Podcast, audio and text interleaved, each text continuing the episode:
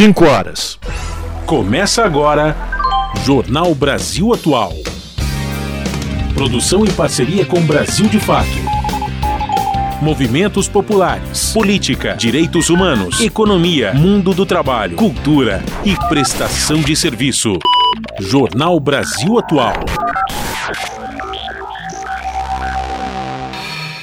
Olá, muito boa tarde. Hoje é quarta-feira, dia 18 de outubro. Olha, eu estou me perdendo na data.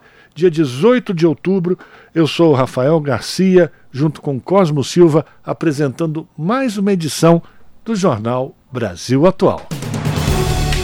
E estas são as manchetes de hoje. Estados Unidos vetam nova proposta de resolução sobre o Oriente Médio. O texto, redigido pelo Brasil, sugeria pausa humanitária para entrega de ajuda na faixa de Gaza. Secretário-Geral das Nações Unidas diz que muitas vidas e o destino de toda a região estão em jogo. Antônio Guterres reitera apelos por libertação de reféns e por entrada imediata de ajuda humanitária para palestinos. Lula condena ataque em um hospital na faixa de Gaza que vitimou centenas de civis. O presidente chamou o episódio de tragédia injustificável. Ao menos 500 pessoas morreram, segundo os palestinos. Tribunal Superior Eleitoral absolve o ex-presidente Jair Bolsonaro em uma das três ações nas quais ele é acusado de abuso de poder político durante a campanha eleitoral de 2022. E a Assembleia Legislativa de São Paulo anistia multa de um milhão de reais de Jair Bolsonaro por não usar máscara na pandemia. Ao todo, o governo de São Paulo, autor do projeto, deixa de arrecadar 73 milhões de reais com o perdão das dívidas. E a bancada do Partido dos Trabalhadores na Alesp vai tentar barrar na justiça o artigo do projeto de lei que é considerado um jabuti. Ele livra Bolsonaro dessas multas. Após bloqueio de 116 milhões de reais na CAPES, entidades de pesquisa dizem que corte prejudica e afeta negativamente a formação de talentos. A redução no orçamento da CAPES afeta as bolsas de estudo deste ano. 10 mil metalúrgicos do ABC garantem aumento real. Outras fábricas podem ter greve. A mobilização vai prosseguir na base. Fundo Monetário Internacional prevê que a economia brasileira será a nona do mundo em, e beneficiará toda a América Latina, Caribe em 2023. O país teve o quinto maior salto nas projeções de crescimento entre mais de 190 nações. Agora são 5 horas, virando o relógio, 3 minutos pelo horário de Brasília. Participe do Jornal Brasil Atual por meio dos nossos canais nas redes sociais. No Facebook, facebook.com barra Rádio Brasil Atual. No Instagram, arroba Rádio Brasil Atual. No Twitter, arroba RA Brasil Atual. Tem também o WhatsApp, o número é 11 9 6893 7672.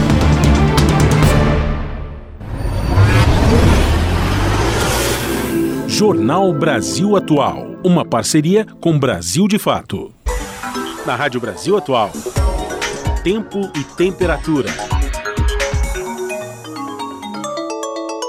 A tarde desta quarta-feira aqui na capital paulista é de tempo nublado e friozinho. Os termômetros marcam 19 graus neste momento.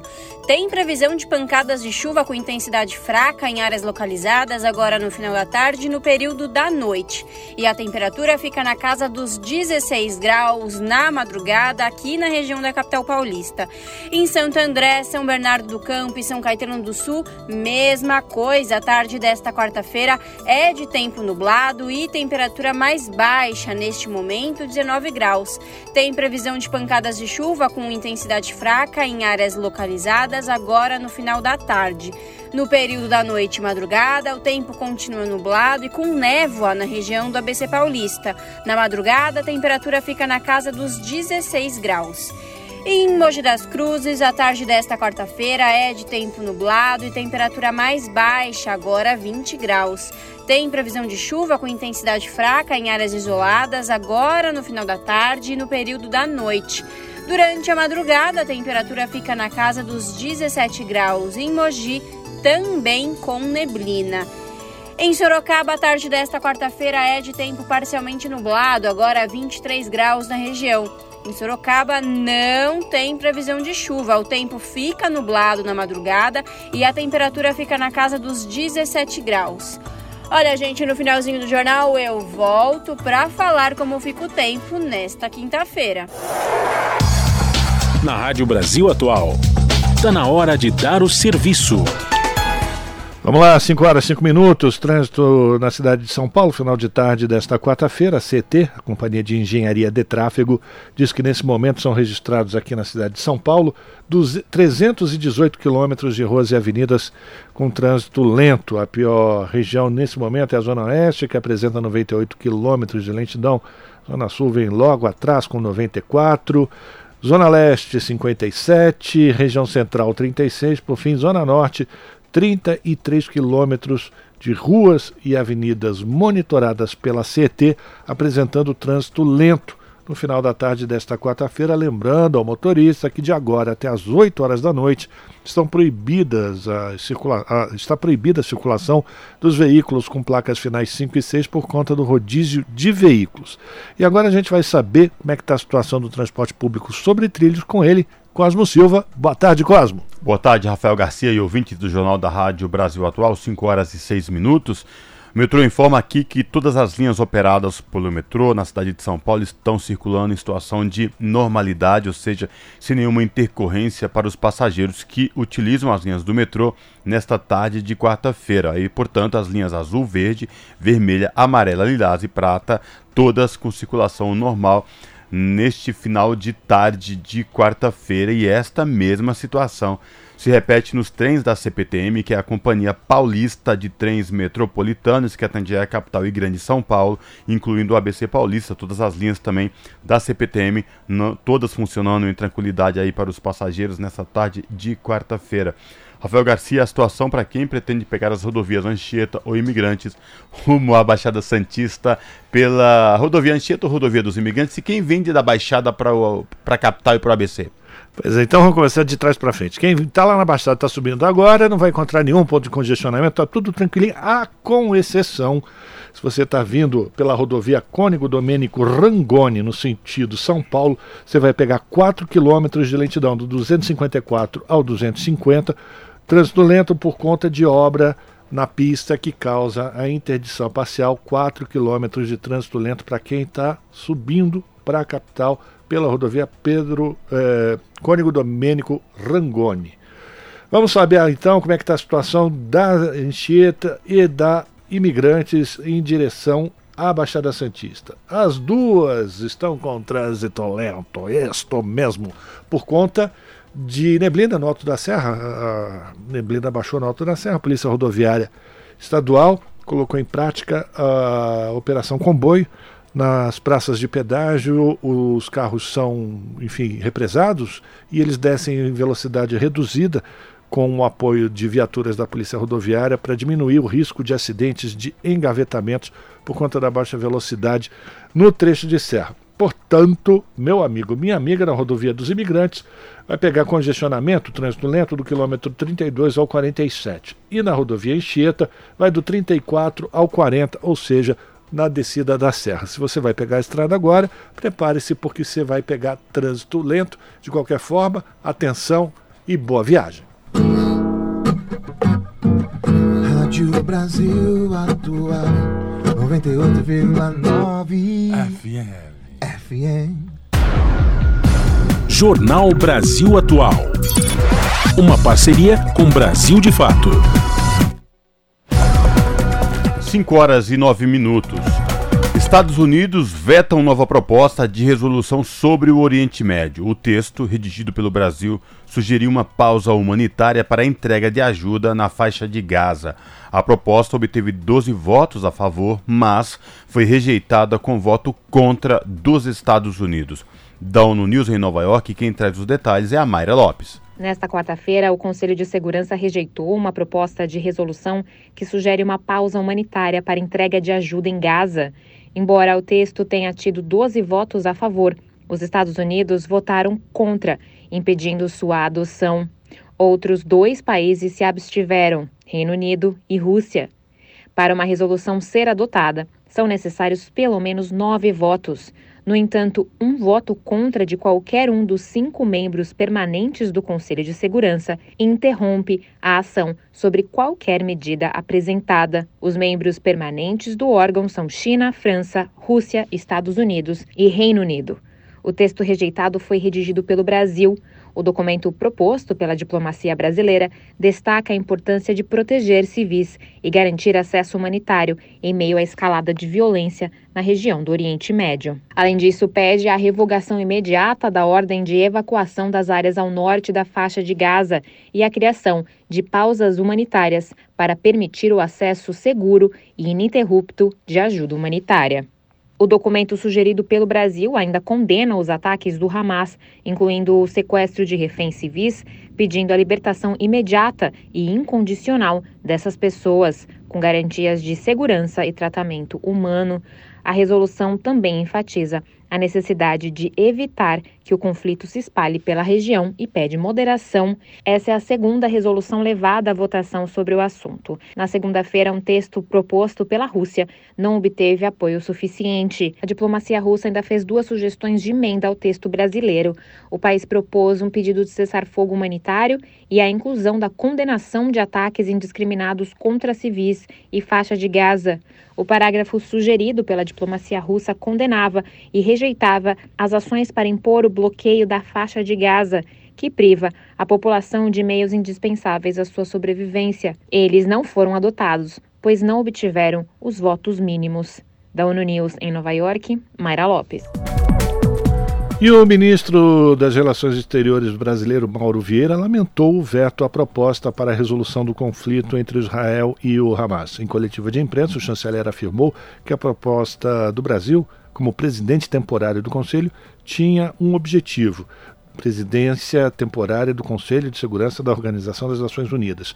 Disse o Mauro Vieira: Acho que, do nosso ponto de vista, fizemos todo o esforço possível para que cessassem todas as hostilidades e, par e parassem o sacrifício humano. O chanceler ainda completou, dizendo que era um pedido da maioria dos membros do Conselho de ter uma proposta mais palatável para todos. São 5 horas e 12 minutos. A gente continua repercutindo o conflito no Oriente Médio porque o líder da ONU ele pediu cessar fogo imediato no conflito entre Israel e Gaza. O secretário-geral das Nações Unidas disse que muitas vidas e o destino de toda a região estão em jogo. Antônio Guterres reitera apelos por libertação de reféns israelenses e por entrada imediata de ajuda humanitária para palestinos. Da ONU News em Nova York, quem traz os detalhes agora é o Felipe de Carvalho. O secretário-geral da ONU, Antônio Guterres, apelou nesta quarta-feira por um cessar-fogo humanitário imediato no Oriente Médio para aliviar o sofrimento humano épico no conflito entre Israel e Gaza. Falando de Pequim, na China, Guterres disse que um cessar-fogo proporcionaria tempo e espaço suficientes para concretizar dois apelos essenciais que fez desde o início da semana: ao Hamas pela libertação imediata e incondicional dos reféns detidos em Gaza e a Israel para permitir que a ajuda entre imediatamente na área sitiada em meio a uma crise humanitária devastadora. Too many lives and the fate of the entire region hang on the balance. O chefe das Nações Unidas disse que muitas vidas e o destino de toda a região estão em jogo. O apelo ocorreu um dia depois de um bombardeio no hospital Al-Ahli, na cidade de Gaza, que matou centenas de pessoas. Na terça-feira, o líder da ONU disse estar horrorizado com a morte de centenas de civis palestinos no episódio trágico. Ele condenou veementemente a destruição do local, sublinhando que os hospitais e todo o pessoal médico estão protegidos pelo direito internacional. Segundo agências de notícias, ambos os lados se culparam mutuamente com as autoridades de facto de Gaza acusando militares israelenses que, por sua vez, responsabilizaram foguetes lançados pelo Hamas contra Israel que falharam. O Conselho de Segurança da ONU se reúne nesta quarta-feira em Nova York para discutir a crise em meio às crescentes tensões na sequência da explosão mortal no hospital. Os caminhões que transportam ajuda vital permanecem em uma fila na passagem de Rafa entre Gaza e o Egito. O diretor-geral da Organização Mundial da Saúde, OMS, Tedros Ghebreyesus, lamentou que os suprimentos da agência tenham ficado presos na fronteira durante quatro dias. A OMS disse na terça-feira que dos 35 hospitais locais, quatro não estão funcionando devido a graves danos e ataques. Apenas oito dos 22 centros de cuidados de saúde primários geridos pela Agência das Nações Unidas para os Refugiados Palestinos, UNRWA, estão parcialmente funcionais. Da ONU News em Nova York, Felipe de Carvalho. E o presidente Lula condenou nesta quarta-feira o ataque ao hospital na faixa de Gaza que vitimou centenas de civis. Em meio à disputa de versões, o chefe do Executivo Federal chamou o episódio de tragédia injustificável e reforçou o pedido por ajuda humanitária na região, além de um cessar-fogo entre Israel e o Hamas. Ao menos 500 pessoas morreram, segundo os palestinos. O presidente da autoridade palestina, Mahmoud Abbas, decretou luto de três dias em homenagem às vítimas. São 5 horas e 15 minutos. E o confronto entre Israel e o Hamas, deflagrado no dia 7 de outubro, já tem consequências trágicas. Ontem, o conflito escalou mais um nível. Um míssil, ao que tudo indica, disparado por Israel, atingiu um hospital na faixa de Gaza, provocando a morte de mais de 500 civis cresce o temor de a qualquer momento se transformar num confronto maior, incluindo no campo de batalha países como o Irã e o Líbano. Sobre essa situação, Luana Ibelli, apresentadora do programa Central do Brasil, exibido aqui na TVT, conversou com Arturo Hartmann, pesquisador e analista de assuntos internacionais. Vamos ouvir. O Conselho de Segurança da ONU deve votar hoje a resolução preparada pelo Brasil sobre o conflito na Palestina. O Brasil preside o Conselho temporariamente agora em outubro e vai apresentar um texto alternativo ao que foi apresentado pela Rússia. A resolução russa não condenava o Hamas pelos ataques e pedia um cessar-fogo humanitário. Essa versão foi rejeitada pelos Estados Unidos, Reino Unido e França. O Brasil deve oferecer um texto equilibrado entre interesses de Estados Unidos e Rússia. A versão brasileira deve condenar os ataques do Hamas e pedir a libertação de reféns, além de fazer um apelo ao governo israelense para respeitar o direito internacional. No lugar do cessar-fogo, os Estados Unidos pressionaram para indicar uma pausa humanitária, alegando que Israel teria direito de se defender. E o presidente dos Estados Unidos, Joe Biden, chega à região em meio a uma escalada do conflito e ao temor de que a guerra ganhe novos atores como o Irã. Para falar sobre a escalada do conflito e a possível entrada de Líbano e Irã, nós conversamos agora com Arturo Hartmann, pesquisador e analista de relações internacionais. Arturo, diante dos últimos acontecimentos, é possível mesmo que o Líbano e até o Irã entrem no conflito? Já dá para fazer alguma projeção de acordo com o que a gente tem visto aí nas últimas horas? É, a gente pode inferir algumas coisas das declarações, né? É, acho que na prática, uma primeira coisa que eu falaria é que, do ponto de vista material, por exemplo, seria pouco provável. Vai, é, eu estou falando de condições de fato, do, especialmente o Líbano, e quando a gente fala o Líbano, a gente está falando do Hezbollah. O, o Líbano ele tem um, um, um, equilíbrio político muito frágil e uma situação econômica muito complicada já algum, nesse, nesses anos mais recentes. Então, abrir uma frente de batalha com Israel poderia ser problemático para o Líbano, para o Hezbollah, como um, um, grupo político no interior do Líbano, e, e, e, mesmo Israel não deseja essa frente. Agora, o Irã, de fato, hoje, entre, entre ontem e hoje, deu a declaração de que se Israel não, não parasse, não interrompesse seus ataques a Gaza, teriam que ter ataques preventivos, né? Ataques de preventivos no sentido de acabar com esse, esse ataque israelense a Gaza. Então, pode ser um primeiro sinal de que o Irã poderia entrar diretamente, mas isso muito pouco provável, ou através de, de grupos dos quais ele é aliado, por exemplo, o Hezbollah. Né? É, mas tudo é uma indicação, inferências a partir de declarações. Acho que uma coisa é um primeiro sinal, mas para isso realmente acontecer, acho que leva é, é, um passo muito adiante, porque teria impactos para o Irã, obviamente, para o Hezbollah no Líbano e para Israel também. Você falou um pouco antes na sua resposta que uma coisa é o Líbano e outra coisa é o Hezbollah. Então, queria que você explicasse para a gente quem é o Hezbollah e qual a relação dele com o Hamas. O Hezbollah é um grupo político que surge na década de 80 no Líbano e, e isso, inclusive, fala na, na, das classes sociais dentro do Líbano, né? Que muito brevemente, o Líbano ele foi forjado dentro de um conflito, inclusive imperial, né, com uma presença francesa na, na, no seu território. E, em geral, as populações mais pobres do Líbano ficavam no sul. Eu estou falando ali começo do século XX que na maioria no sul eram xiitas, mas não só, tá? Eu acho que é muito problemático, a gente tem que tomar um certo cuidado para olhar o, a política internacional por meio das religiões. Não que ela não jogue um papel, mas se você focar com perspectiva de entrada e única, determinista, acho que distorce um pouco as visões.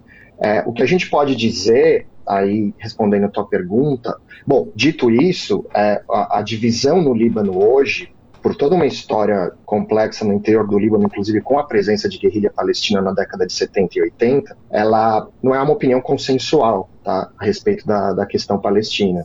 Aí já no caso do Hezbollah, você pode pensar que a, essa, essa articulação do Hezbollah com o Hamas se dá talvez por uma visão de uma política, né, de como você conjuga um certo nacionalismo, no caso do nacionalismo do Hezbollah, o nacionalismo libanês, mais com uma visão de uma agenda ou uma crença é, por meio de uma moral islâmica, tá? que também é um, é, um, é um, objeto de estudo super complexo, é, mas ao mesmo tempo eles têm um mesmo inimigo. É, no caso do Hezbollah, Israel, e no caso do Hamas, obviamente, no confronto colonial, Israel também. Você falou que não é de interesse de ninguém, mesmo tendo toda essa relação aí de um inimigo em comum, que essa guerra aconteça. Então, queria se a gente pudesse, né, de novo fazer uma projeção, eu sei que a gente ainda está falando em cima do que um ou outro disse, mas quais seriam as consequências para o Oriente Médio e para o mundo também, se de fato estourasse um conflito que envolvesse mais atores para além desse jogo de Israel e Palestina? É, no caso do, do Hezbollah, a gente teve, já, já houve confronto, né? O último mais significativo foi em 2006, mas é, a, a, fronteira norte de, de, Israel, a fronteira sul do Líbano, ela hoje, vamos dizer, ela se acomodou num, numa guerra de atrito, e é quase um acordo não assinado entre o Hezbollah e Israel. Isso que muitos analistas focados nessa relação vão dizer. Então, eventualmente, há, há troca de mísseis, há inclusive mortes, mas numa racionalidade política aí, o que os analistas vão dizer é que é, é muito dirigido é muito controlado, tanto pelo lado do Hezbollah quanto pelo lado de Israel, para que de fato não haja um confronto aberto. Né? Agora, como o que aconteceu no dia 7 é tão novo e traz, né, pelo menos a gente ainda está no turbilhão das coisas, e, e, mas é uma, é uma coisa inédita e pode mudar essa correlação de forças, às vezes, mesmo que as duas partes não queiram, é, isso de novo a gente vai ter que ver se há um desejo ou não, mas isso pode explodir. Aí eu estou falando de, de, Israel e Hezbollah. É, no caso do Irã, sim, isso seria absolutamente inédito. Acho que só a declaração do, do primeiro-ministro iraniano já é uma novidade. Né? A gente sabe que há uma disputa regional, e aí os dois grandes adversários são Irã e Israel, por, por um domínio regional das relações, é, mas eles nunca entraram em confronto direto. Né? A gente sabe que há, às vezes se noticia ações do, do, do, do Serviço Secreto Silêncio no Irã, há todo um, um cercamento do possível nucle é, programa nuclear, nuclear iraniano, mas não há exatamente um confronto direto. Né? Você tem confrontos indiretos, e aí, inclusive, tirando um pouco Israel, como você tinha no Iêmen, que é uma situação que parece que vai ser normalizada a partir da reaproximação entre Irã e Arábia Saudita. É, então, mas aí a gente só pode especular. Né? Acho que a palavra que me viria à cabeça é, é catastrófico, dependendo de como, se, se houver um enfrentamento Israel-Irã, como se daria. É, vamos aguardar para ver qual vai ser esse desenrolar, esperando que mais uma vez o que a gente quer é que as vidas sejam preservadas, né, Arturo? E infelizmente, se isso acontecer, acho que vai, vai escalar de uma forma que, que o mundo ainda não quer ver. Vamos, vamos aguardar. Obrigada. Obrigada pela sua análise e até uma próxima oportunidade. Obrigado. Até. Até. Conversamos com Arturo Hartmann, pesquisador e analista de relações internacionais. 5 horas e 23 minutos. E o avião que fará a repatriação de cerca de 30 brasileiros que estão em Gaza decolou nesta quarta-feira com destino ao Egito. A aeronave da FAB estava parada em Roma, na Itália, desde a última sexta-feira, aguardando autorização para pousar em território egípcio. O avião também leva 40 purificadores de água portáteis, além de dois kits de medicamentos e insumos enviados pelo governo brasileiro para atender a situação de emergência na faixa de Gaza. Segundo a FAB, cada kit tem 48 itens, incluindo antibióticos, anti-inflamatórios, ataduras, entre outros. Já os purificadores têm capacidade para produzir água pura e atender até 13.500 pessoas por dia. A aeronave inicialmente pousará no Aeroporto Internacional El Arish, localizado a cerca de 60 quilômetros do posto de fronteira de Rafah, que separa Gaza do Egito. Depois de descarregar o material, o avião da FAB será deslocado para o Cairo, a capital, onde aguardará instruções sobre a retirada dos brasileiros que estão em Gaza. Nota divulgada pelo Ministério das Relações Exteriores ontem informava que o grupo de cerca de 30 brasileiros e seus familiares diretos estavam abrigados no sul de Gaza, aguardando a abertura do posto de fronteira de Rafah. Você está ouvindo? Jornal Brasil Atual. Uma parceria com Brasil de Fato. São 5 horas e 25 minutos. O plenário do Supremo Tribunal Federal condenou por maioria mais seis réus por envolvimento nos atos golpistas de 8 de janeiro, quando as sedes dos três poderes em Brasília foram invadidas e depredadas. Com isso, chega a 12 o número de condenados com relação ao episódio. Todos foram denunciados pelos crimes de associação criminosa armada, abolição violenta do Estado Democrático de Direito, golpe de Estado, dano qualificado ao patrimônio da União e deteriora deterioração de patrimônio tombado.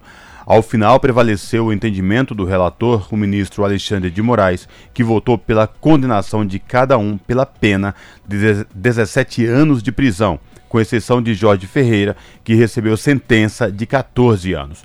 Ao todo, a Procuradoria-Geral da República apresentou cerca de 1.400 denúncias relativas ao 8 de janeiro. A grande maioria diz respeito aos militantes bolsonaristas presos em frente ao quartel-general do Exército em Brasília. Aproximadamente outras 250 denúncias que tratam de crimes mais graves dizem respeito a pessoas presas em flagrante no interior ou no entorno do Palácio do Planalto do Congresso Nacional ou da sede do Supremo Tribunal Federal. 5 horas e 26 minutos e o Tribunal Superior, Superior Eleitoral absolve o ex-presidente Jair Bolsonaro em uma das três ações nas quais ele é acusado de abuso de poder político durante a campanha eleitoral de 2022. Quem traz as informações para a gente é o Daniel Labir, do Brasil de Fato. O TSE Tribunal Superior Eleitoral absolveu nesta terça-feira, dia 17, o ex-presidente Jair Bolsonaro em uma das três ações nas quais ele é acusado de abuso de poder político durante a campanha eleitoral de 2022. Bolsonaro é alvo de três processos por supostas irregularidades eleitorais ao realizar transmissões ao vivo, como lives pelas redes sociais durante o período eleitoral. O julgamento foi motivado por duas ações protocoladas pelo PDT e pelas federações do PT e PSOL. Para o relator ministro Benedito Gonçalves, na primeira ação julgada, não ficou comprovado que a estrutura pública foi utilizada pelo ex-presidente. Nas palavras dele, o cenário contém apenas uma parede branca. A ação trata de uma live realizada em 18 de agosto do ano passado. Segundo o PDT, Bolsonaro usou a estrutura da presidência para pedir votos para sua candidatura e para aliados políticos que também disputavam as eleições, chegando a mostrar os chamados santinhos das campanhas. O entendimento pela absolvição também foi seguido pelos ministros Raul Araújo, Floriano de Azevedo, Ramos Tavares, Carmen Lúcia, Nunes Marques e o presidente da Corte Eleitoral, Alexandre de Moraes. A sessão prossegue para o julgamento de mais dois processos. No primeiro dia de julgamento, o advogado Tarcísio Vieira de Carvalho, representante de Bolsonaro, questionou a legalidade da análise conjunta das três ações e afirmou que a medida prejudica a defesa. Sobre a realização das lives, o advogado afirmou que não foi usada a estrutura estatal. Segundo o defensor, as transmissões foram feitas por meio das redes privadas de Bolsonaro. Em junho, o ex-presidente foi condenado pela Corte Eleitoral à inelegibilidade por oito anos por abuso de poder político e uso indevido dos meios de comunicação. Bolsonaro protagonizou uma reunião com embaixadores em julho do ano passado no Palácio da Alvorada, onde atacou o sistema eletrônico de votação. O general Braga Neto foi absolvido no julgamento por não ter participado do encontro, mas também é alvo do novo julgamento. Do Recife, da Rádio Brasil de Fato, com reportagem de André Ritter, da Agência Brasil. Locução Daniel Lamir. São 5 horas e 30 minutos. A base governista acaba de aprovar o relatório da CPMI do 8 de janeiro, que pediu o indiciamento do ex-presidente Jair Bolsonaro por quatro crimes. Foram 20 votos a favor e 11 contra. O documento ainda acusou oito generais, um almirante e o núcleo duro bolsonarista de tentar um golpe contra a democracia. O relatório será encaminhado ao Supremo Tribunal Federal, à Polícia Federal e à Procuradoria-Geral da República. A PGR decidirá se acata os pedidos de indiciamento, dando prosseguimento jurídico ao caso. A oposição apresentou dois relatórios paralelos ao de Elisiane. O principal foi elaborado pelo deputado Alexandre Ramagem, do PL do Rio de Janeiro e sugeriu o iniciamento do presidente Lula, além do ministro da Justiça Flávio Dino e de outros integrantes do governo atual. O segundo foi apresentado pelo senador Isalci Lucas, do PSDB do Distrito Federal, e também pediu o indiciamento de Flávio Dino. Jornal Brasil Atual.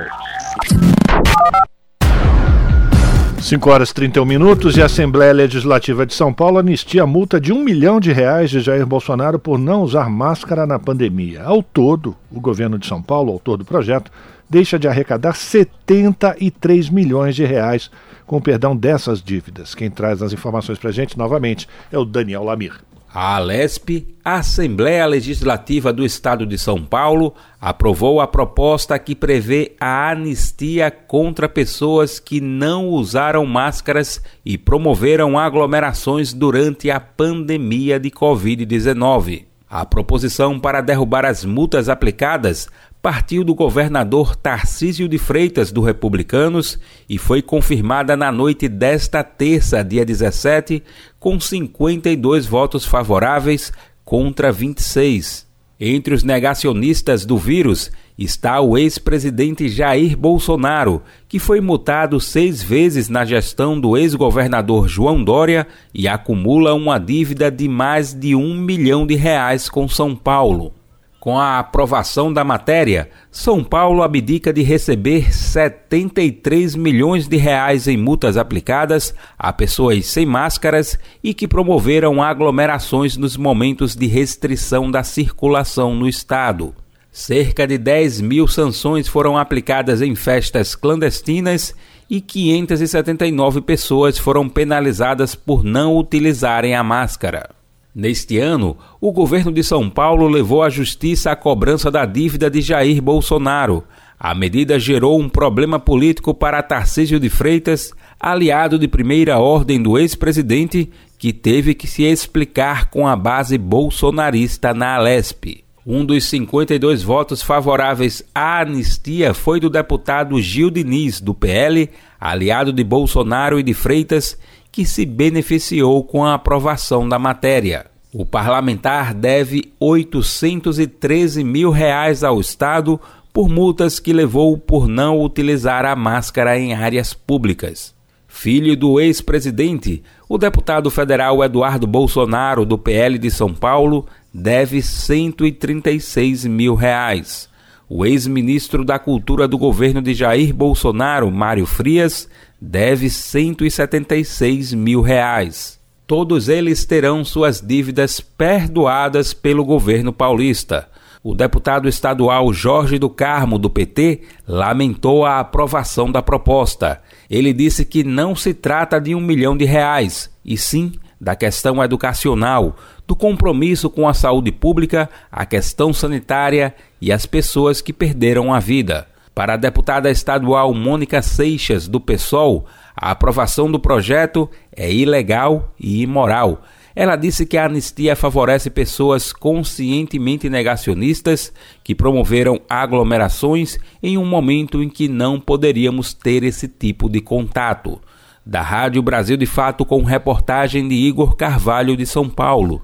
Locução Daniel Lamir. Se você gosta do nosso jornalismo independente e quer rever nossas entrevistas e reportagens, acesse o canal da Rádio Brasil Atual no YouTube. Nosso endereço é youtube.com/barra Rádio Brasil Atual. Ajude a nossa voz ser cada vez mais forte e ir cada vez mais longe. Inscreva-se em nossos canais, curta e compartilhe o conteúdo Rádio Brasil Atual e TVT.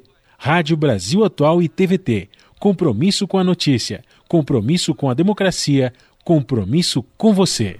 5 horas 34 minutos. E agora no Jornal Brasil Atual nós vamos conversar com o deputado Luiz Cláudio Marcolino, deputado pelo Partido dos Trabalhadores, vice-presidente da Comissão de Finanças na Alesp, exatamente para avaliar como é que vai ser o desdobramento a partir da aprovação desse chamado jabuti no projeto de lei que está anistiando todas essas pessoas que foram multadas por não utilizar as máscaras, as máscaras durante a pandemia, especialmente Jair Bolsonaro. Marcolino, muito boa tarde, bem-vindo ao Jornal Brasil Atual. Tudo bem com você? Boa tarde, Rafael. Boa tarde, ouvintes da Rádio Brasil Atual. Tudo bom? Vamos lá, vamos saber como é que vai, quais serão os próximos passos da bancada do Partido dos Trabalhadores, da oposição ao Tarcísio de Freitas, para esse presente que ele está dando para o seu ex-chefe. Primeiro, foi um absurdo que que aconteceu na Assembleia no dia de ontem, e os deputados ligados aqui à base do Tarcísio, deputados do PL, do PR, né, do PSDB, do pessoal da União Brasil, né, votaram num projeto de lei, que até é um projeto importante, Rafael, que é uma forma de se recompor as finanças do Estado, né, garantindo uma renegociação das dívidas né, de pessoas físicas e pessoas jurídicas. Um projeto que a Prefeitura tem feito, o governo federal fez um movimento para ajudar na recomposição né, dos orçamentos, mas o governador Tarcísio, uma forma de agraciar né, o seu padrinho político, incluiu o artigo 36 no projeto para anistiar, para anistiar né, as pessoas que foram autuadas multadas né, em virtude né, da, da, questão, da questão sanitária. E na, e na questão sanitária, né, tanto, tanto o, a Secretaria né, da Saúde como os órgãos do Estado né, fizeram várias autuações, entre eles o Presidente da República, com mais de um milhão e cem mil reais né, de multa em virtude de não usar as máscaras durante o processo da pandemia. Né? Foi uma multa sanitária, né, justa, porque o presidente, inclusive, esse presidente, inclusive, ele fazia campanhas para não usar máscara, muitas pessoas morreram né, por não usar a máscara corretamente, e agora, simplesmente, o governador Tarcísio quer dar um presente ao ex-presidente é, Bolsonaro, anistiando isso. E os deputados estaduais da Criança Legislativa, inclusive, alguns deles que também, alguns deles que também foram multados também, né, deveriam, inclusive, nem votar no dia de ontem, votaram, e nós vamos estar na justiça agora para tentar né, derrubar esse artigo 36 que anistiou as multas de quem né, fez um grande mal para o Estado de São Paulo, não usando corretamente as máscaras no momento da pandemia. Marcolino Cosmo falando, boa tarde para você, obrigado por atender a reportagem aqui da Rádio Brasil Atual.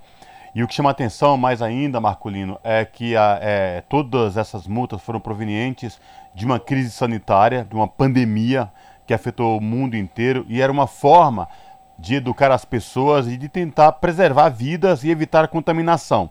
No entanto, o que a gente vê agora é reverter toda a ordem lógica de tudo isso além de anistiar essas multas, esses valores que poderiam ser destinados a campanhas de conscientização e educação, para além de anistiar isso, o que também pode levar é, um, entendimento da população de que cumprir leis não vale a pena. Queria te ouvir sobre essa questão também, Marcolino.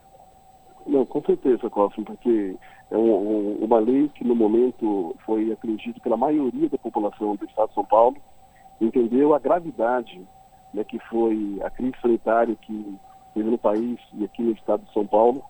E o ex-presidente, mais um grupo de deputados estaduais, né, estimulou e incentivou as pessoas não só não usar máscara, como também fazer aglomeração.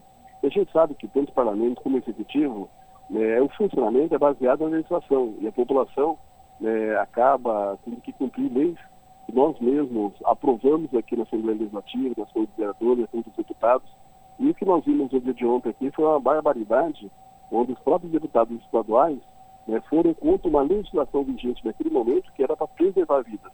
Como você disse, Cláudio, né, era um processo, era um processo né, de educação, um processo de orientação. Né, esse foi feito por servidores públicos, essas atuações, essas outras.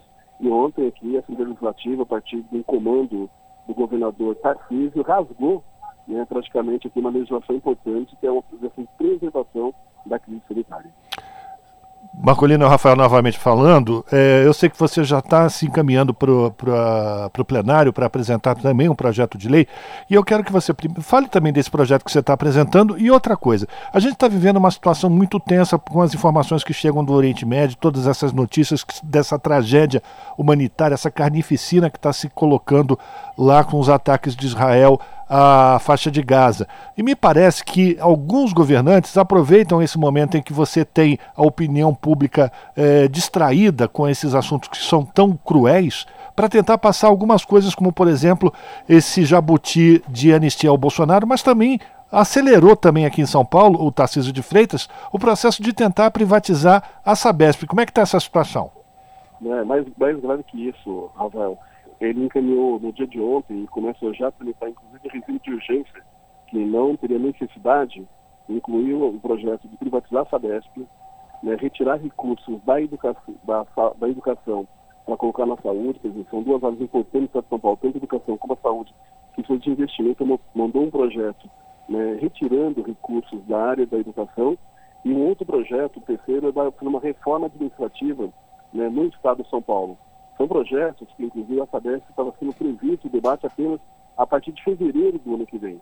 Então, o governador Tarcísio aproveita esse momento da crise né, no Oriente Médio, né, apresenta um projeto de privatizar a Sabesp, que é uma empresa muito importante né, para o Estado de São Paulo, um, uma empresa que privatizado vai impactar a indústria, vai impactar né, o comércio. Então, ele está aproveitando esse momento e colocando grandes projetos importantes para o Estado de São Paulo. Né, são projetos que vai prejudicar a população, né? tanto em relação a retirar recursos da educação para a saúde, mas bem como para que retira de educação, mas não fala onde vai alocar, faz uma reforma administrativa, mesmo que o Bolsonaro fez com milhares de servidores no Brasil afora, e agora eles querem apresentar também aí para os alfabetos. Então, aproveita o momento né, de uma crise mundial e coloca um projeto onde a população não está olhando para a Assembleia Legislativa. Então, faremos aqui uma oposição né, permanente, nesse mundo processo de obstrução agora do debate aqui na Assembleia, que é justamente para garantir né, que esse projeto, que deveria ser muito bem debatido com os prefeitos, os vereadores, com a população, com o movimento social organizado, o Tarcísio não está fazendo isso, está né, usando né, o momento que a população está olhando né, para a crise do Oriente Médio para colocar projetos que vai prejudicar a população do Estado. Agradecer a participação de Luiz Cláudio Marcolino, deputado estadual, que é vice-presidente da Comissão de Finanças, Orçamento e Planejamento da Assembleia Legislativa de São Paulo, participando aqui no Jornal Brasil Atual, falando da reação da oposição aqui no estado de São Paulo a esse projeto de lei que foi aprovado ontem na Assembleia Legislativa, que perdoa dívidas de bolsonaristas, principalmente Jair Bolsonaro, por não cumprir medidas sanitárias durante a pandemia. Essas multas estão sendo todas anistiadas e também falando da pressa do governo de Tarcísio de Freitas, afiliado de Bolsonaro, em tentar privatizar a Sabesp, entregando patrimônio público do povo de São Paulo mais uma vez para a iniciativa privada. Marcolino, muito obrigado pela tua participação. A gente continua acompanhando esses assuntos tão importantes para o povo de São Paulo e espera a tua participação mais vezes por aqui. Obrigado, Rafa. Obrigado, Colin. Estou à disposição. Um abraço. Um abraço. Falamos com Luiz Cláudio Marcolino aqui no Jornal Brasil Atual. Você está ouvindo? Jornal Brasil Atual, uma parceria com Brasil de Fato. São 5 horas e 43 minutos. Comissão da Câmara dos Deputados aprova prioridade na emissão de documentos para mulher vítima de violência patrimonial. Entenda a questão com a repórter Paula Moraes.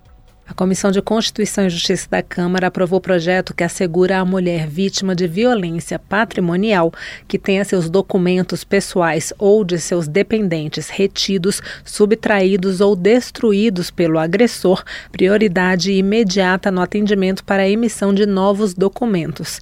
De acordo com o texto aprovado, a prioridade na emissão valerá para documentos emitidos por órgãos do poder público, cartórios, instituição ou conselho de classe e união estudantil em âmbito nacional, independentemente de senhas ou marcações prévias. A medida se aplicará a todos os documentos oficiais, como carteira de identidade, CPF, carteira de trabalho de estudante e de motorista, entre outros. A prioridade no atendimento se dará mediante a apresentação de algum desses documentos. Declaração de encaminhamento expedida por Unidade de Apoio Jurídico e Psicossocial para Vítimas de Violência Doméstica. Cópia do boletim de ocorrência emitido por órgão policial em que conste a descrição do documento extraviado ou destruído, ou termo de medida protetiva de urgência expedido pelo juiz da comarca competente. Para a relatora na CCJ, deputada Tabata Amaral, do PSB de São Paulo, a proposta garante justiça às mulheres vítimas de violência. A Lei Maria da Penha, ela coloca que dentre as cinco formas de violência doméstica está a violência patrimonial e a gente poder garantir a priorização uma maior celeridade na emissão de documentos que, por exemplo, foram destruídos por motivação violenta, esse projeto vem fazer essa justiça, vem fazer essa correção. É considerada violência patrimonial, nos termos da Lei Maria da Penha, qualquer conduta que configure retenção, subtração, destruição parcial ou total de seus objetos, instrumentos de trabalho, documentos pessoais, bens, valores e direitos ou recursos econômicos incluindo os destinados a satisfazer suas necessidades. Segundo a proposta, o atendimento deverá ocorrer de forma célere e sigilosa, minimizando os constrangimentos e a violência vivenciados pela vítima. O descumprimento da medida sujeitará o infrator a penalidades como advertência e multa de mil a dez mil reais. O projeto poderá seguir ao Senado, a não ser que haja recurso para votação antes pelo plenário. Da Rádio Câmara de Brasília. Paula Moraes. 5 horas e 46 minutos e o Senado aprovou nesta terça-feira, ontem, o projeto de lei que institui a Política Nacional de Conscientização e Incentivo à Doação e Transplante de Órgãos e Tecidos. O texto é conhecido como Lei Tatiane, em homenagem a Tatiane Penhalosa, que morreu aos 32 anos após esperar por dois anos um transplante de coração. Entre os objetivos da política está a conscientização da população sobre a relevância da doação de órgãos e tecidos. O texto agora segue para a sanção presidencial. Quem traz mais detalhes para a gente da Rádio Senado é o Pedro Pincer. O Senado aprovou o projeto de lei que institui a Política Nacional de Conscientização e Incentivo à Doação e Transplante de Órgãos e Tecidos. O texto é conhecido como Lei Tatiane, em homenagem a Tatiane Penhalosa, que morreu aos 32 anos após esperar dois anos por um transplante de coração. Entre os objetivos da política está a conscientização da população sobre a relevância da doação de órgãos e tecidos a fim de aumentar a disponibilização desses materiais para a saúde pública. Além disso, há a finalidade de promover a discussão e a formação continuada de gestores e profissionais da saúde sobre o tema. O texto também trata do aprimoramento em todo o território nacional do Sistema Nacional de Transplantes para que este atenda adequadamente às necessidades de saúde da população. A função de órgão central do STN é exercida pelo Ministério da Saúde. O relator e médico, senador Humberto Costa, do PT de Pernambuco, destacou o caráter humanitário da proposta. Vários setores da comunidade têm se posicionado favoravelmente à doação de órgãos e tecidos, de modo a ampliar a consciência social em prol da doação, sem qualquer possibilidade de comercialização. Esse fio lógico existente no projeto de lei, ora em análise, respeita a vontade do constituinte originário e mantém o fundamento da dignidade da pessoa humana e da construção de uma sociedade justa e solidária. A política contemplará, entre as suas estratégias, o desenvolvimento de atividades nos estabelecimentos de ensino direcionadas à disseminação de conteúdos sobre o tema, a serem realizadas anualmente na última semana de setembro. Também promoverá a adoção, nos cursos técnicos de nível médio e nível superior na área da saúde, de conteúdos e práticas que favoreçam a atuação dos profissionais neles formados nas diversas dimensões relativas à doação e ao transporte transplante de órgãos e tecidos. A senadora Zenaide Maia, do PSD do Rio Grande do Norte, que é médica, comemorou a aprovação da proposta. Porque vem dar visibilidade a importância que tem de se doar um órgão e salvar vidas. Muitas vezes um doador doa córneas, rins, coração, pulmão e até fígado. O texto segue agora para a sanção presidencial. Da Rádio Senado, Pedro Pincer. Você está ouvindo? Jornal Brasil Atual, uma parceria com Brasil de Fato. São 5 horas e 49 minutos. Após bloqueio de 116 milhões de reais na CAPES, coordenação de aperfeiçoamento de pessoal de nível superior, responsável no MEC por cursos de mestrado e doutorado, entidades de pesquisa dizem que corte prejudica e afeta negativamente a formação de talentos. A redução no orçamento da CAPES afeta a bolsas de estudo deste ano.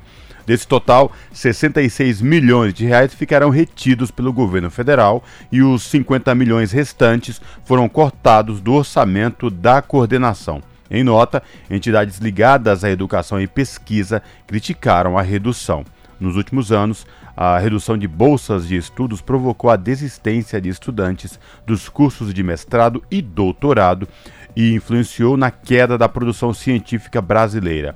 Já o Ministério da Educação justificou que o orçamento da CAPES deste ano aumentou em 54%, o que equivale a quase 2 bilhões de reais em relação ao ano de 2022. Isto garantiu o reajuste das bolsas de mestrado, doutorado, pós-doutorado, iniciação científica e iniciação à docência. A nota do MEC acrescenta que outras áreas também estão tendo ajustes para que o plano orçamentário do governo seja cumprido. 5 horas e 51 minutos e o Brasil precisa de nova onda de industrialização. O seminário na Câmara dos Deputados, com participação do vice-presidente da República e autor do termo neoindustrialização, Geraldo Alckmin, debateu o assunto. Acompanhe com a repórter Verônica Lima. Participantes do primeiro Seminário Nacional de Política Industrial, realizado na Câmara dos Deputados, defenderam o resgate da política industrial no desenvolvimento do Brasil. O seminário foi organizado pela Comissão de Indústria, Comércio e Serviços da Câmara. O presidente da comissão, deputado Heitor Chu, do PSB Gaúcho, lembrou que o setor perdeu espaço nas últimas décadas na economia nacional. Em 2022, a indústria respondeu por 24% da economia brasileira. Em 1985, 2005, ela representava o dobro, 48%. Para Chu, o país precisa investir em produtos de alto valor agregado e não apenas na produção de matéria-prima. Para nós, a neoindustrialização não é comprar ônibus, caminhão e trator pronto de outra parte do mundo, mas achar a maneira de fazê-los aqui com a nossa inteligência, com a nossa indústria, com a nossa universidade. O vice-presidente da República e ministro do Desenvolvimento, Geraldo Alckmin, também apontou a neoindustrialização como uma necessidade para o Brasil. Segundo ele, o governo está adotando algumas medidas para isso. A mais importante é a política da depreciação acelerada dos bens de capital da indústria, a ser divulgada em breve. Por meio dessa política, as empresas poderão ampliar a depreciação do maquinário em sua contabilidade, para assim reduzir impostos por um período a ser definido pelo governo. O parque industrial brasileiro está antigo, 14 anos de média, indústria envelhecida. É preciso renovar o parque industrial, modernizá-lo para ganhar produtividade. O diretor do BNDES, Banco Nacional de Desenvolvimento Econômico e Social, Nelson Barbosa, afirmou que a retomada da política industrial ganhou urgência com a corrida comercial entre China e Estados Unidos. A disputa levou os países desenvolvidos a adotar políticas explícitas de incentivos ao setor. Para não ficar atrás, segundo Barbosa, o Brasil deve seguir o mesmo caminho e tem potencial para isso. O diretor de Educação e Tecnologia da CNI, Confederação Nacional da Indústria, Rafael Rafael Luquezzi também defendeu a criação de uma nova onda de industrialização. Luquezzi disse ainda que a indústria é fundamental na agenda de desenvolvimento nacional. Da Rádio Câmara de Brasília, com informações de Janari Júnior, Verônica Lima. E o nosso contato agora no Jornal da Rádio Brasil Atual é com o Vitor Nuzzi. O Vitor Nuzzi, que é repórter do portal da Rede Brasil Atual, redebrasilatual.com.br. Olá, Vitor, tudo bem? Prazer te receber aqui no Jornal da Rádio Brasil Atual. Seja bem-vindo. Olá, Cosmo, prazer é meu. Obrigado pelo convite. Boa tarde. Vitor, diga lá, qual destaque você traz para os nossos ouvintes nesta tarde de quarta-feira aí do portal da RBA? Cosmo, uma das matérias que nós publicamos hoje é, se refere à campanha salarial, né, que tem várias categorias aí com, neste período aqui de agosto, setembro, outubro, em campanha salarial. E uma delas é a dos metalúrgicos. E a gente fez uma matéria sobre os primeiros acordos que começaram a ser feitos na base do Sindicato dos Metalúrgicos do ABC. São aproximadamente 10 mil, na verdade 9.700 metalúrgicos, que já garantiram um acordo salarial na data base, que é 1 de setembro, que é um acordo salarial que garante aumento real, ou seja, aumento acima da inflação. Então, o, o, o acordo prevê o reajuste de 6,14%, isso, isso inclui 2% acima da inflação do período, né, o, do NPC, no caso. Então, é uma, é uma boa notícia, porque isso também terá reflexos na economia depois. Ô Vitor, inclusive, isso pode refletir diretamente nas negociações com outras empresas aí na base, porque nós estamos falando de um total de quase 10 mil que já conseguiram aí esse reajuste, mas não é total da base dos metalúrgicos nesse momento, tá? E, portanto, mobilização continua é isso, né? Exatamente, Cosmo. A, a base, essa negociação eh, envolve no total do, do, do Sindicato dos Metalúrgicos do ABC 45 mil trabalhadores. A base total é de 70 mil, mas tem os 25 mil em montadoras que, eh, cuja negociação é feita em separado, é uma negociação à parte. Então, são, a gente está falando de 45 mil trabalhadores eh, na base do Sindicato do ABC, desses 45 mil, 10 mil é, aproximadamente já garantiram um acordo. E nas outras empresas, é, a partir de hoje, a partir desta quarta-feira, os sindicatos metalúrgicos devem começar a fazer paralisações para pressionar as empresas a fazer acordo nas mesmas bases, né? ou seja, 4, um pouco mais de 4, mais os 2% de aumento real que garanta esses 6,14%.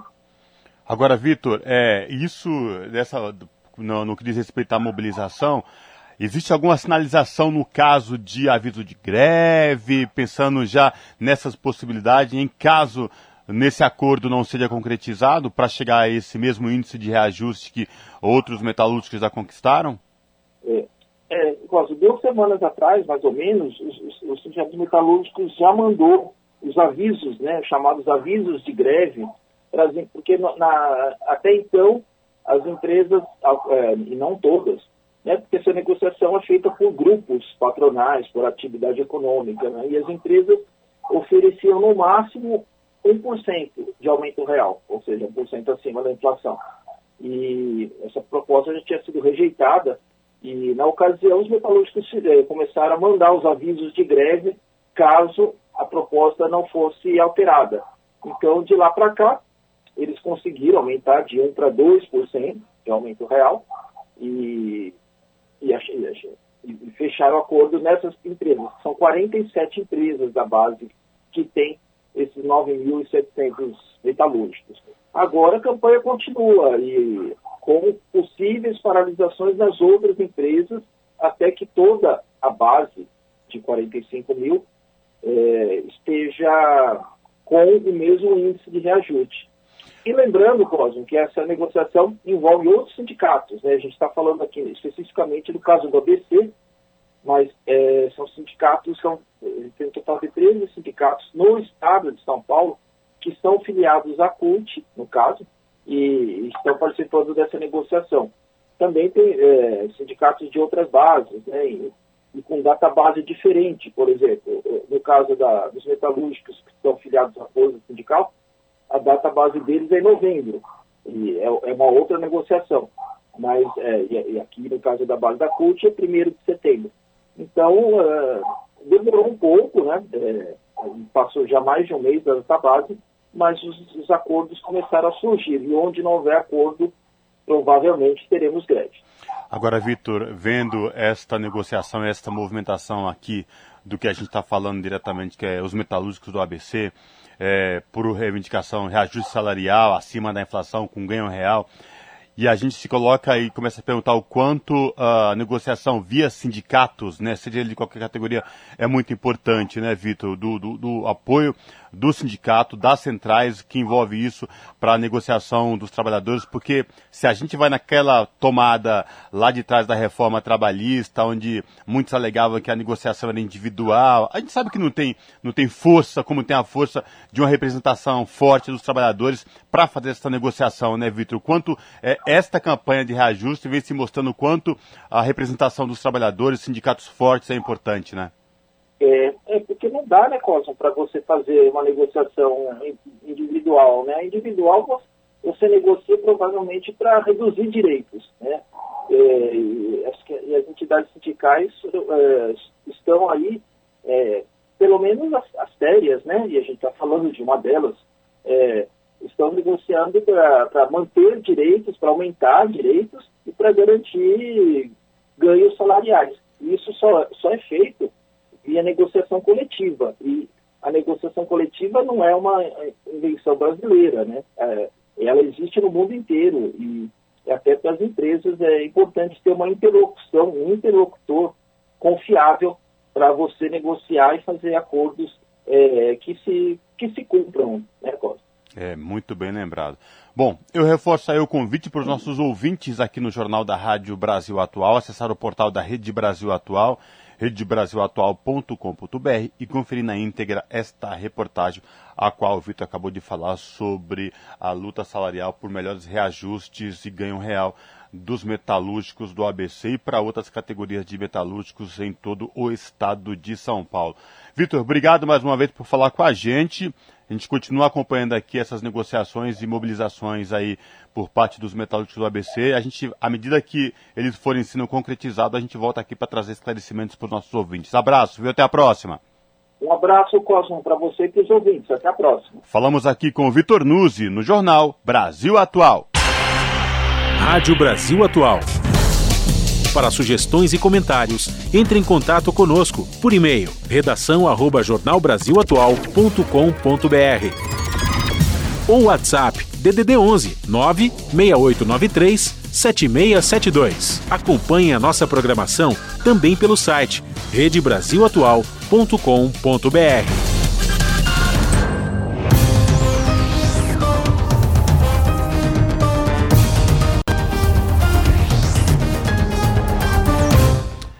18 horas e 1 minuto, chegou o momento da nossa conexão direta com a redação da TVT para saber da apresentadora Ana Flávia Quitério quais destaques de logo mais do seu jornal que começa pontualmente às 7 da noite na TVT, canal 44.1 digital em São Paulo e na Grande São Paulo e também transmitido no YouTube da TVT, youtube.com barra rede TVT. Olá Ana Flávia, quais destaques de hoje do seu jornal? Olá, Cosmo, Rafa e Fábio. Uma excelente noite a vocês e a todos os ouvintes da Rádio Brasil Atual. E vamos aos destaques da edição desta quarta-feira aqui no seu jornal. Foi lançada hoje na Assembleia Legislativa de São Paulo a Frente Parlamentar pela Defesa da Vida e Proteção das Mulheres e Meninas. A iniciativa é da deputada Beth Saão, do PT, e quer mobilizar políticos, movimentos e também instituições. Um levantamento mostra que salário dos professores de escolas particulares para crianças é o menor entre os docentes com curso superior completo. A média salarial desses profissionais né, da educação infantil gira em torno de R$ 2.285 por 22 horas semanais trabalhadas. Como comparativo, tem a média salarial do trabalhador brasileiro, que é de R$ 2.836 contabilizando quem tem e quem não tem diploma. Vamos falar também. O governador de São Paulo tenta vender a Sabesp a toque de caixa. Ele quer fazer isso antes das eleições do ano que vem, porque precisa do apoio de prefeitos, né, enfim, de toda essa ala que vai lucrar com, com isso, como no caso prefeitos como o da capital paulista, que hoje está do seu lado. No Rio de Janeiro, pesquisa revela que nos últimos três anos, sete em cada dez lares com crianças no complexo de favelas do Alemão, zona norte da cidade, sofreram com insegurança alimentar, um assunto bem sério. E para finalizar, após a leitura dos encaminhamentos, a presidente da CPMI, o presidente, desculpa, da CPMI, Arthur Maia, informou o resultado da eleição. Né, por 20 votos a favor e 11 contra, a comissão aprovou o relatório que indiciou 61 pessoas, entre elas Jair Bolsonaro. Durante o anúncio do voto, os parlamentares bolsonaristas demonstraram mais uma vez a falta de respeito com a discordância de ideias e a democracia, vaiando e gritando, né? Enfim, vergonha, durante a fala do presidente da CPMI. Bom, não de, né, não deveria nos assustarmos com esse tipo de ação, atitude da ala bolsonarista, né, dos parlamentares bolsonaristas. Então, não me admiro que eles tenham agido dessa forma. Vamos trazer os detalhes, então, dessa votação, a leitura também da senadora Elisiane Gama, tudo isso e muito mais a partir das sete da noite aqui no seu jornal. Bom programa, Rafa, Cosme, Fábio. Beijão grande para todo mundo e eu aguardo vocês. Até lá. Esse é o Jornal Brasil Atual uma parceria com Brasil de Fato. Agora são 6 horas e 5 minutos. E quase 50% do PIB, o produto interno bruto do Brasil, pode ser produzido em área com crise hídrica até 2050, na verdade, de todo o mundo. A previsão divulgada pela ONG internacional WWF leva em conta o crescimento populacional e econômico combinado com a má gestão da água e a destruição dos sistemas de água doce. Reportagem de Gabriel Correia. Até 2050, quase metade do PIB global pode ser produzido em áreas com alto risco hídrico. Atualmente, 10% da soma de todos os bens e serviços já vem dessas áreas que sofrem com a crise da água. Dois terços dos maiores rios do mundo não estão mais fluindo livremente e as áreas úmidas são perdidas três vezes mais rápido do que as florestas. De acordo com a organização não governamental WWF, a degradação de rios, lagos e aquíferos já ameaça 58 trilhões de dólares, o equivalente a 60% do PIB global. O estudo se baseia nos benefícios econômicos diretos trazidos pela água, como o consumo por residências, agricultura e indústrias, além do transporte e da geração de energia, que chegam a pelo menos 7 trilhões e meio de dólares anuais. Mas o recurso hídrico também traz benefícios sete vezes maiores, porém mais difíceis de serem percebidos. Por exemplo, na melhoria do solo, no armazenamento de carbono, na proteção de comunidades, além da manutenção da biodiversidade, tanto na terra quanto na água. No Brasil, por exemplo, a seca na Amazônia seria o mais recente exemplo da gravidade da crise hídrica, conforme explica Elga Correa, especialista em conservação da WWF. Eu acho que o melhor exemplo de consequências de falta d'água que já podem ser observadas na realidade é exatamente o que a gente vê na região do, do Amazonas, com essa seca atual, onde a gente tem a, a questão econômica, de segurança alimentar, é, ficando muito evidente com morte de peixes, botos.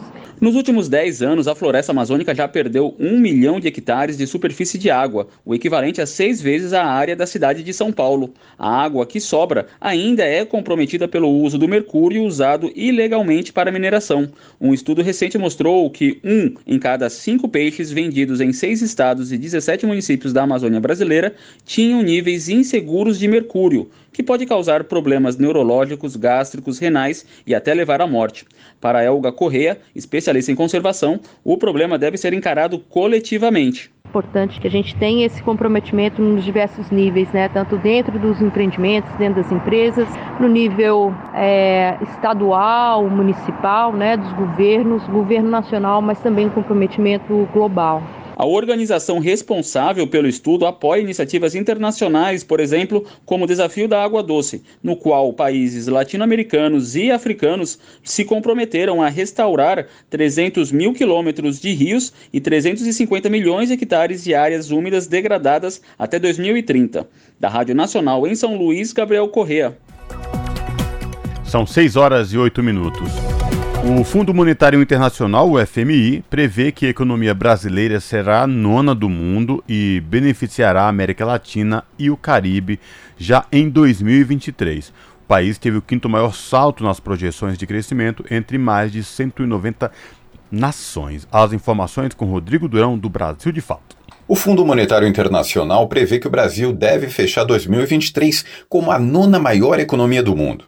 A possível concretização do cenário colocará o país de volta à lista das 10 nações com maior peso econômico global, o que não acontece desde 2019. No mais recente relatório World Economic Outlook, a entidade revela que o crescimento do país ao longo do ano surpreendeu por um conjunto de fatores, entre eles a moeda mais forte e os bons resultados de alguns setores da economia. Ainda de acordo com o documento, essa alta influenciou de forma positiva as expectativas para a América Latina e o Caribe. O Fundo Monetário Internacional também apontou melhoras na economia do México. Segundo o FMI, o motivo é a recuperação pós-pandemia atrasada, ganhando força na construção e nos serviços, além dos efeitos positivos da demanda dos Estados Unidos. Na avaliação do órgão, a queda entre 2022 e 23, observada no bloco, reflete uma normalização do crescimento. A redução também se deu devido a políticas mais rigorosas e por um ambiente externo desfavorável e commodities em baixa.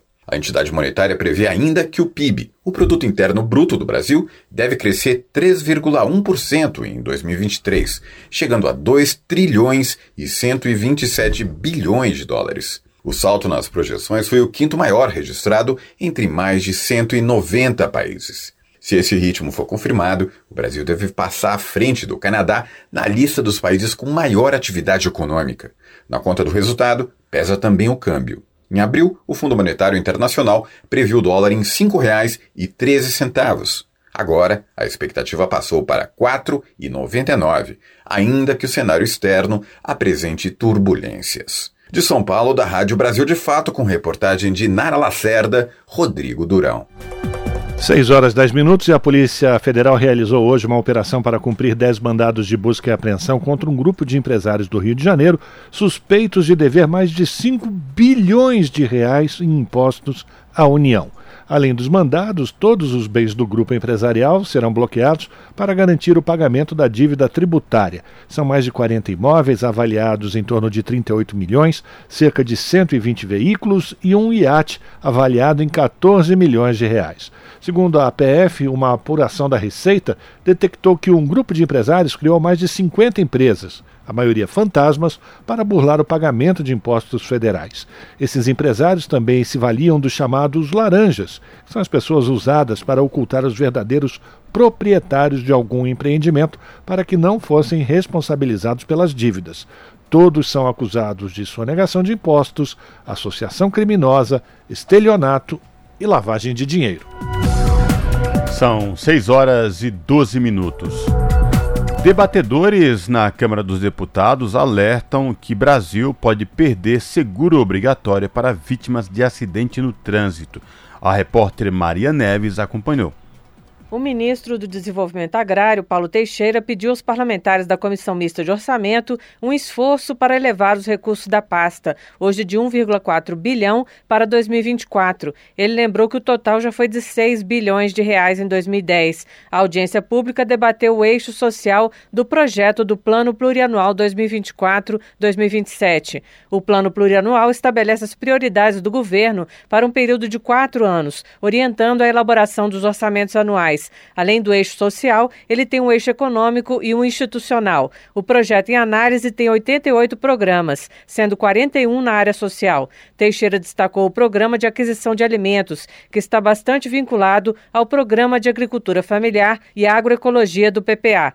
Ele diz que para 2024 está previsto um orçamento menor que os 750 milhões atuais para a aquisição de alimentos. Segundo o ministro, o Brasil ainda tem 20 milhões de pessoas em situação de insegurança alimentar e outros 80 milhões que se alimentam mal. A ideia do governo, segundo Teixeira, é fortalecer a compra de alimentos saudáveis da agricultura familiar com uma política de compras mínimas nas aquisições do próprio governo e investimentos em assistência técnica. E fazer uma transição de uma agricultura de base química para uma agricultura de base biológica fazer uma transição ecológica, ambiental na agricultura, para nós termos uma maior produção de produtos orgânicos e agroecológicos.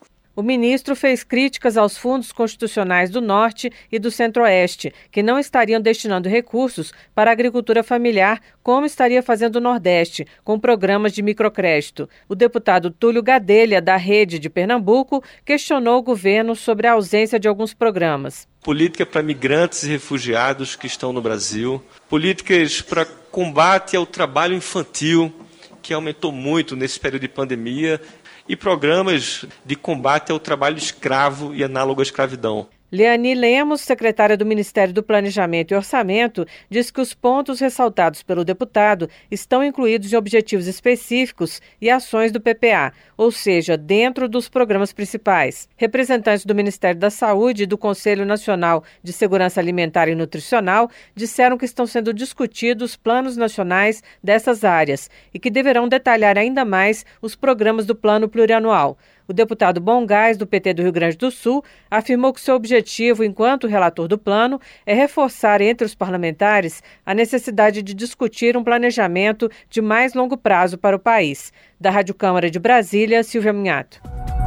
6 horas e 15 minutos, essa foi a repórter Silvia Munhato, não foi a repórter, a repórter Maria Neves, que a gente chamou a matéria que iria abordar a questão do seguro obrigatório para vítimas de acidentes de trânsito. Daqui a pouquinho a gente tenta recuperar essa matéria e enquanto isso a gente vai seguindo aqui o nosso noticiário, ainda falando de campo, né? Falando sobre a produção agrícola, porque 2 mil jovens eh, marcharam em Brasília para entregar demandas da juventude do campo ao governo. O ato marca o encerramento do acampamento nacional Juventude em Luta por Terra e Soberania Popular.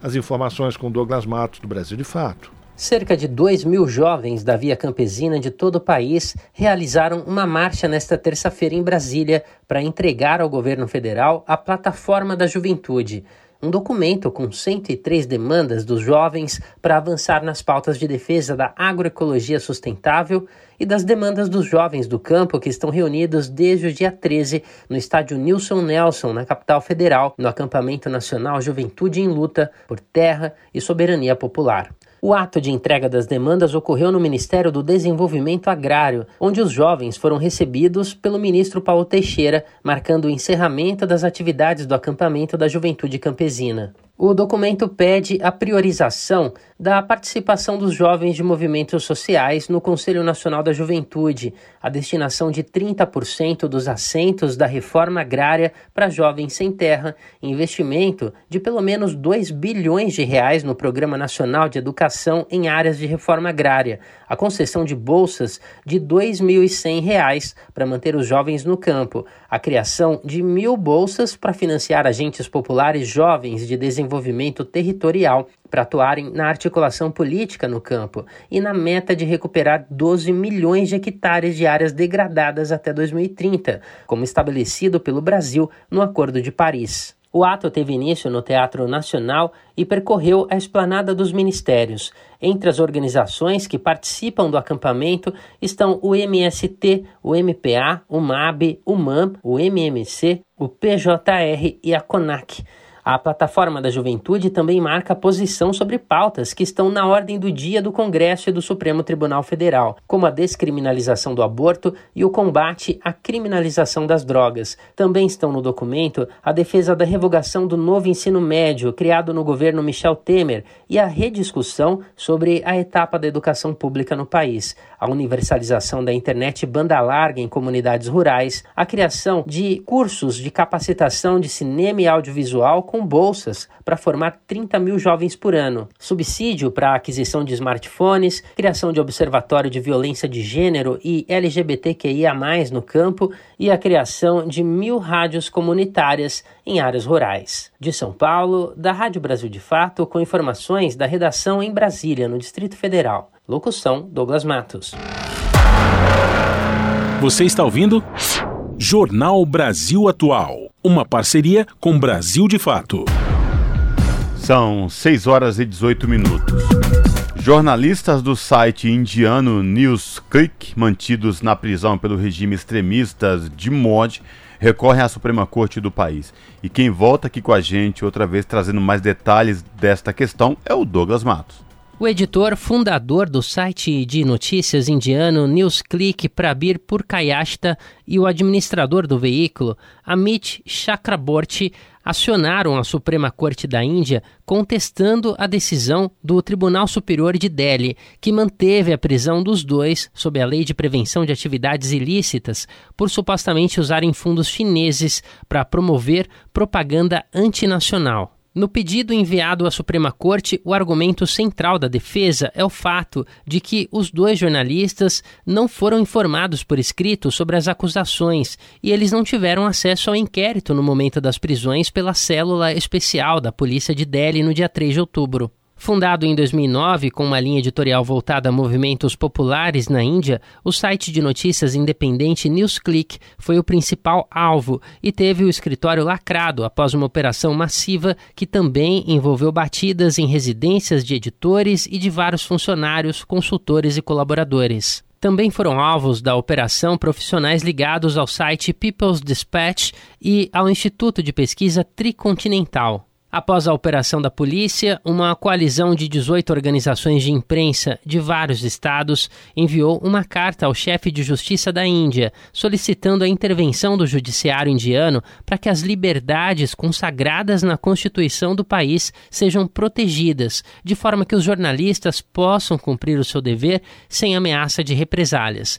Em editorial publicado após as prisões, o jornal Newsclick condenou de forma veemente o que classificou como como, abre aspas, ações de um governo que se recusa a respeitar a independência jornalística e trata a crítica como sedição ou propaganda antinacional, fecha aspas. De São Paulo, da Rádio Brasil de Fato, com informações do Newsclick. Locução Douglas Matos.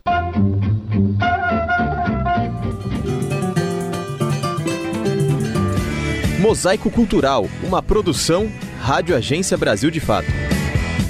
O ano de 2023 marca os 50 anos do nascimento da cultura hip hop nos Estados Unidos. Frequentemente identificado como um estilo de vida e como uma filosofia que abrange a expressão criativa das populações historicamente marginalizadas, o hip hop engloba não apenas o rap como gênero musical que reúne DJs e MCs, mas também a dança de rua, a arte de rua e outros aspectos culturais. O produtor cultural Adriano José conta um pouco como se deu o surgimento da cultura. Além dos quatro elementos da cultura hip hop, que foi colocado é se instituir um estilo de vida.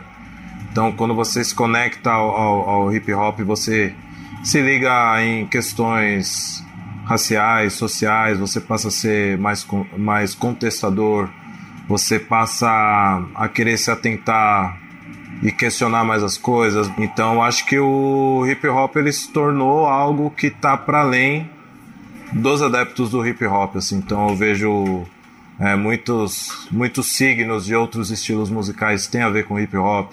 É, eu vejo muito o estilo de cabelo, de roupa, de pessoas que às vezes não consomem hip hop, mas de alguma forma estão conectadas, sabe? Então acho que o hip hop se instituiu de fato assim na, na cultura brasileira também. Deixa eu falar pra você, tudo, tudo, tudo vai, tudo é fácil, irmão. No Brasil, a manifestação ganhou força nas periferias de São Paulo e tinha como palco o centro da capital paulista. Nos anos 90, a manifestação se concentrava na famosa Roda da São Bento e nos bailes feitos nas comunidades. Hoje em dia, o hip hop conquistou o mainstreaming da indústria cultural e o rap é o gênero musical mais escutado no mundo. Figurinha premiada, brilho no escuro, desde a quebrada avulso.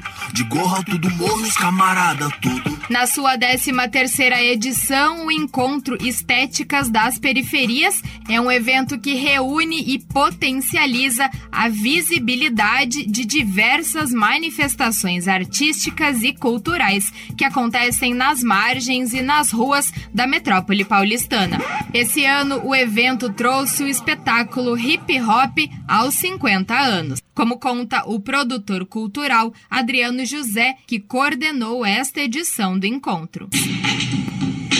eventos táticos da periferia tem uma construção orgânica com o movimento cultural da periferia. E foi muito natural quando a gente se tocou que o hip hop faz há 50 anos, que a gente deveria homenageado. Não dá para passar batido pelo hip hop. O hip hop hoje é incontornável no mundo. Cada um segue a sua. 50 anos de hip hop mundial. O hip hop, ele dá muitas oportunidades pra gente. E se eu sou o que eu sou, é por causa dessa cultura. O espetáculo foi montado especialmente para o encontro e reuniu grandes nomes da cultura hip hop da atualidade, como Rincon Sapiência, Taíde, Brisa Flow, MC Sofia e também a cantora e compositora Linda Quebrada.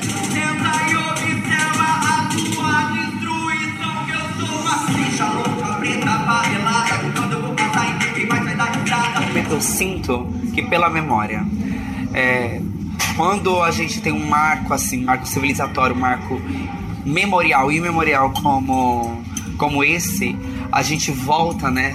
Lembrando também um pouco dos 50 anos, quem foram as pessoas, quais foram as músicas, que palavras foram ditas, que caminhos foram feitos, e a partir disso eu sinto que é possível entender como a gente chegou até aqui e como a gente se mantém viva e como a gente faz para se lembrar de não esquecer.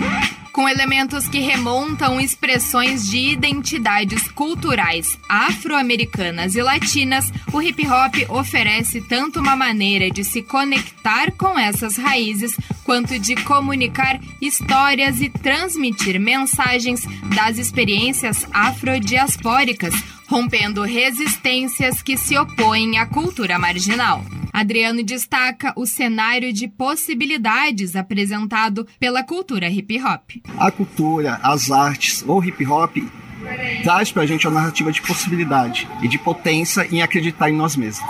Isso para mim é o principal recado e novidade e anunciação que o hip hop traz. O rapper e poeta Rincon Sapiência fala do contexto de expansão da cultura hip hop, ao mesmo tempo em que atenta para a importância de manter fortalecidas as raízes da cultura periférica. Eu acho que o, o hip hop, o rap, né, que é um gênero musical que está na cultura hip hop, é a música mais ouvida no mundo e naturalmente isso influencia todos os outros gêneros musicais e para ficar mais legal e mais interessante, isso tem que voltar aos adeptos do hip hop, aos artistas de hip hop também precisam usufruir de todo esse sucesso que o mercado vem permitindo.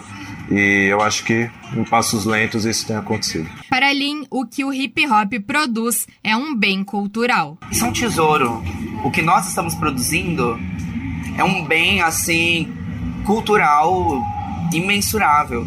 É, eu sinto que esse é o nosso tesouro. Vamos fazer barulho, Sérgio Pinheiros. Muito obrigado por essa noite maravilhosa. De São Paulo, da Rádio Brasil de Fato, Mariana Lemos.